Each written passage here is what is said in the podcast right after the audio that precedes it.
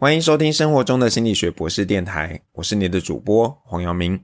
那么今天呢，要跟大家谈一个主题：我的正义是你的不公。那么在生活中啊，每件事情呢，其实至少都有两种解读的方式，只是我们往往看到其中一种，而且认为啊，这个观点才是对的，才是所谓的正义的说法。那就拿最近美国一位黑人被警察虐死的案例来说。几乎所有的声浪都一片倒的在检讨警察，认为呢这个警察有严重的种族歧视。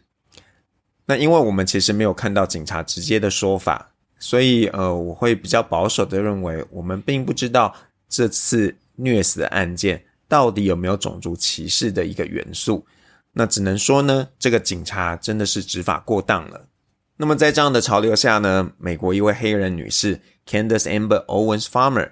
他公开的反对把 George Floyd 这个呃被警察虐死的黑人，把他当成一个神的一个现象。他列举了 Floyd 的犯罪前科，以及他当时呢之所以会逮捕的理由。那很显然，Floyd 并不是完全没有做错事的，做错事才会被警察逮捕的。但似乎这个事实呢都被大家忽略了，也没有人在意这件事。那么越来越多这样的事件。比方说，精神病患如果犯罪了，到底该受到什么样的惩罚？怎么样的结局才是所谓的公平呢？又例如，到底医疗器材设定价格的上限究竟是一件好事，还是一件坏事呢？那我们要怎么样避免自己不小心成为这个所谓的正义魔人？那我有两个步骤。那么第一个呢，沉默是金。我认为每一个人都应该要练习先深思熟虑。在决定自己要用什么样的态度来诠释还有解读某一件事情。那么，如果你没有办法做到深思熟虑的话，也没有办法通盘检视，那么你最好不要对一件事情有什么样的看法。坦白说呢，在现在这样的一个环境，要做到这一点真的很困难。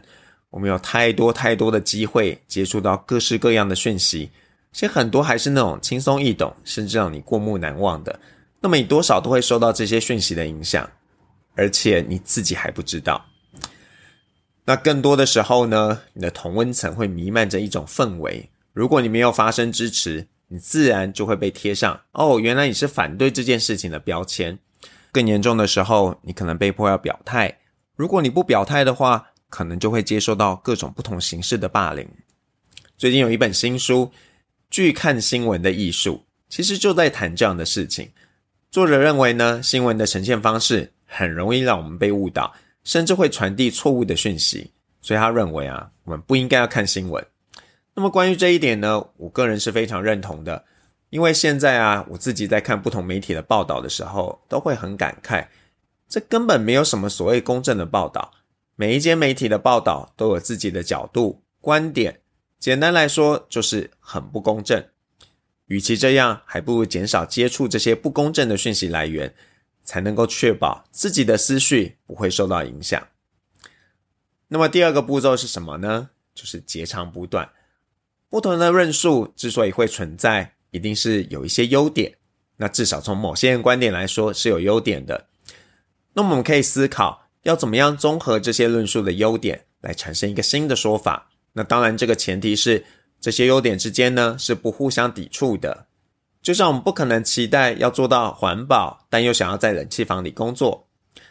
当你仔细去看的时候，你往往会发现，不同论述之间的共通性远比你想象的大，甚至有的时候使用了不同的说法，或是有不同的人所诠释，就可能有截然不同的效果。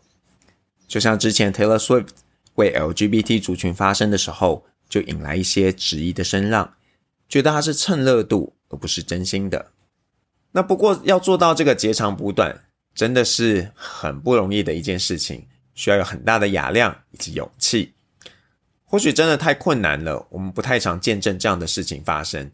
就像 U 拜二点零所引发的争议一样，有些县市呢就决定放弃 U 拜二点零，而是要采取别的共享单车模式。这背后啊，多少都意含着不愿意接受妥协、不想截长补短的原因。就像我们自己，也可能因为不喜欢某个人。或者是不认同一些理念，会宁愿舍弃可能最好的做法，而屈就于次好的做法。那么最后我想说的呢，其实正义真的没有想象中的了不起。针对一些事情，或许真的有那种正义被伸张的那个 moment，但更多的时候，所谓的正义只不过是满足了某些人的私欲。那我没有想要说罢免高雄市长的这件事情哦，大家不要太多的联想。那么真的要很小心谨慎，不要因为一件事情被包裹了伸张正义的糖衣，我们就觉得这件事一定是正确的。就像所谓的环境友善，到底是不是真的环境友善呢？不少故事告诉我们，这些啊其实都是披着正义标签的不公。所以啦，我们都应该要好好练习。不要被表象所欺瞒，要练习去看内容物，不是只看包装。如果你都只看包装，到手吃了亏，也真的只能怪自己当时糊涂了。